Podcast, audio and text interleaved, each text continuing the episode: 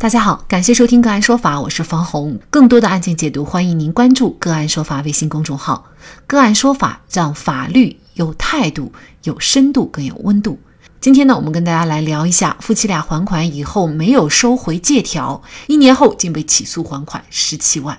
二零一三年一月，因为宋梅夫妻俩经营公司需要资金，就向多年好友宋强借了二十万块钱，并且约定在当年的五月还款。借款到期以后，宋梅夫妇因资金困难无法如期还款，于是呢向宋强提出按期缴纳利息、延期还款的请求。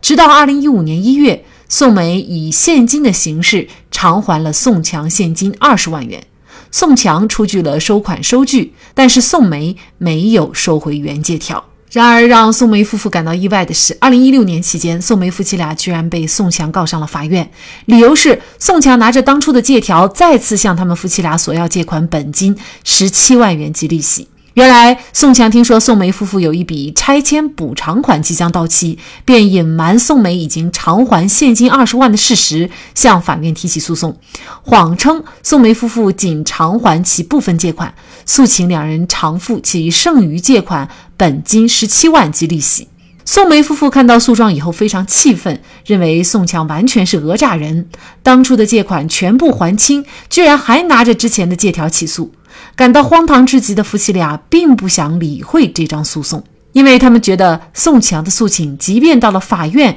也不可能得到法院的支持。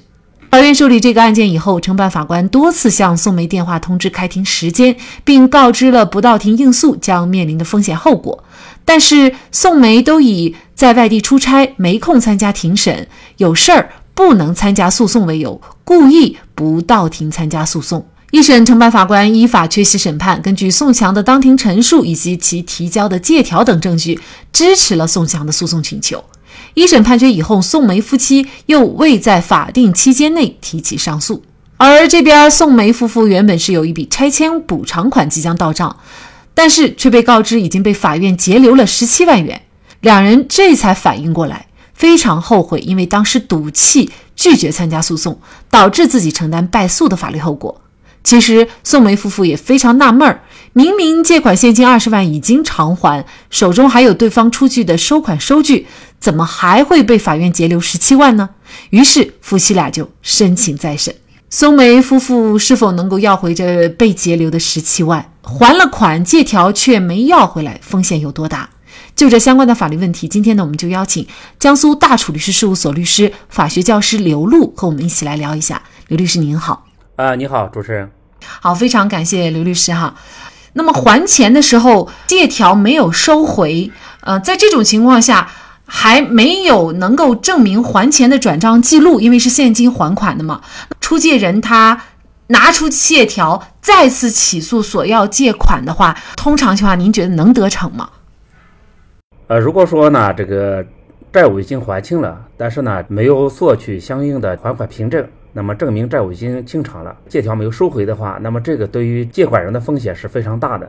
因为我们民事诉讼呢，它证据规则是谁主张谁举证，那么他查明的是一个法律事实，就是用证据来证明的一个事实。那么如果说是你借款人呢，那么你没有收回这个借条，那么但是呢提供不了其他的证据能够证实这个债务已经还清的话，那么可能有些恶意诉讼的当事人啊，他提起这个虚假民事诉讼。可能会得逞啊！当然，从法律上来说呢，这种隐瞒债务全部清偿的事实提起虚假民事诉讼的，那肯定是涉嫌这个违法犯罪的。但前提还是要有证据证明他确实是虚假诉讼哈。那本案就比较幸运一点呢，就是当时啊，宋强出具了一份收据。而宋梅呢，他还收了这个收据，而且他还保存着哈。当宋强再次起诉他的时候，他就能够把这个收据拿出来。那这个是不是就可以不用还这笔钱了呢？啊，是的，因为这个是一个还款凭证，就证明呢，呃，债务已经还清了，债权债务关系已经消灭了。法院呢查明这个证据的真实性之后，那就是要驳回原告的诉讼请求。那么对于原告违背诚信诉讼，的行为，那么按照民事诉讼这个强制措施的相关规定，可以呢先行呢这个罚款拘留，那么同时呢，这个情节严重的呢，可以移送公安机关呢追究这个虚假诉讼罪的刑事责任。那您觉得像宋强这种恶意诉讼的行为要承担什么责任呢？呃，那么根据二零二一年三月份呢，我们这个两高呃两部出具的关于这个虚假诉讼罪这个惩罚的这个衔接机制这个意见的规定呢，就是说这样的虚假诉讼涉嫌犯罪的，那么先呢可以由这个人民法院呢先行进行罚款拘留，然后呢将案件材料呢移送这个公安部门来处理。那么本案呢主观上呢具有这个非法占有的目的，那么这个呢就是呃他的行为呢实际上就说是严重侵害了他人的合法权益。那么妨碍了司法秩序，而且这个案件呢已经经过法院的判决，呃，而且已经在一个执行的当中，呃，那么这个案件呢就是明显的呢这是一个情节严重的这个虚假诉讼的行为，那么这种行为呢按照呢无中生有、捏造事实，那么就凭空虚构了、想象了这样一个债权债务关系来起诉。那么这个是按照刑法三百零七条之一的规定是构成虚假诉讼罪的，但是呢，这个行为人主观上呢又具有非法占有的目的，那么这种行为呢，呃，按照想象竞合犯的原则处理，就则以重处断，那么可以呢是按照重罪这个诈骗罪来定罪处罚。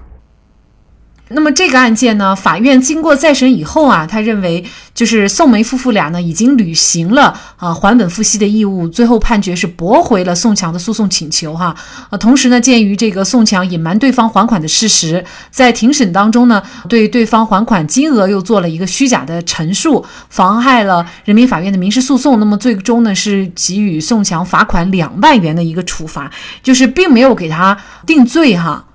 那么同时呢，法院也可以把这个案件呢移送这个公安部门来追究这个犯罪的刑事责任。这个案件其实大家也应该吸取一些教训啊，尤其是宋梅夫妇，因为他们接到了开庭通知，但是呢，他们觉得很荒谬，然后呢就不理会也不出庭，最后导致他们要承担还款的法律责任啊。所以在现实生活当中，我们遇到一些开庭通知，无论这个诉讼请求它有没有事实法律依据。其实都应该去应诉，是吗？是的，因为这个法院赋予了你的诉讼权利，要积极的出庭应诉。就说你认为呢，这个款项已经还清了，但是法庭并不知道。就说你在法庭上呢，要进行一个合理的陈述、抗辩，或者要提供证据来证实已经还清了。那么如果说你在法庭上能够把这个还款的经过向法庭做一个陈述，那么法庭可能对这个案件债务是否真实存在会产生一个合理怀疑的话。那么法官呢，可以用这个审判的策略、技术，还有内心的这种觉性，来对这个原被告双方呢进行进一步的询问。那么发问一些细节，可能这个案件呢，原告因为他毕竟心虚嘛，可能在这个司法惩处的这种压力之下，他可能会选择撤诉什么，或者说如果承认了，那么法院可能就驳回。那么因为这个被告呢，他不到庭，他没有进行这个呃抗辩，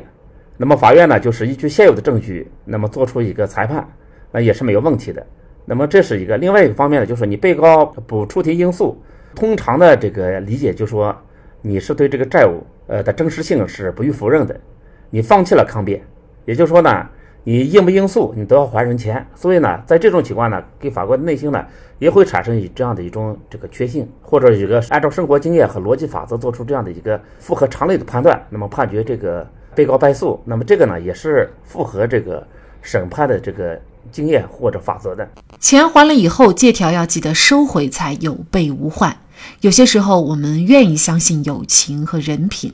但是却不相信有些身边人在利益面前可以出卖自己。所以，有些证据意识就会很好的保护自己，免受伤害。好，非常感谢江苏大楚律师事务所律师、法学教师刘璐。那更多的案件解读，欢迎大家关注我们个案说法的微信公众号。另外，您有一些法律问题需要咨询，都欢迎您添加幺五九七四八二七四六七这部手机号的微信号向我们进行咨询，我们会将您的问题转给我们专业资深的律师进行解答。好，感谢您的收听，我们下期节目再见。